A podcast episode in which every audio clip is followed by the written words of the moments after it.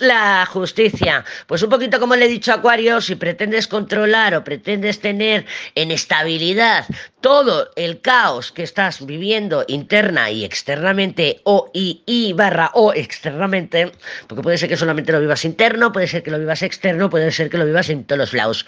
Bueno, se está moviendo tu axis, Piscis.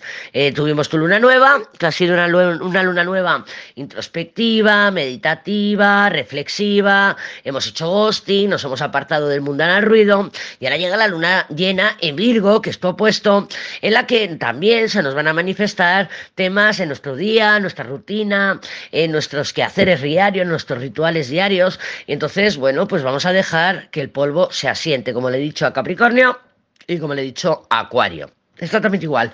Lo que pasa es que tú tienes la carta de la justicia.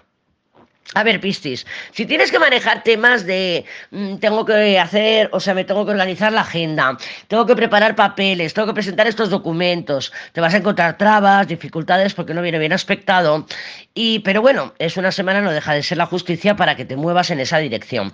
Por otro lado, si intentas tener el control, quiero tener el control, quiero que todo siga como antes, quiero mantener mis rutinas, no vas a poder, no vas a poder. Y déjame decirte que la crisis de los enamorados son muy, muy Entonces yo lo que veo aquí, Piscis, es una necesidad de mantener el control, de mantener la estabilidad, como la conocía. Y hay mucha, mucha resistencia. Y solamente eh, duele la resistencia. Una vez que fluyes, que tú eres Piscis y tienes esa capacidad, más que nadie, de fluir, de dejar ir, de soltar, de que las cosas se desprendan, de que las cosas cambien, de que ese caos genere una nueva o un nuevo orden, entonces sí lo vas a transitar este periodo con menos sufrimiento y menos dolor.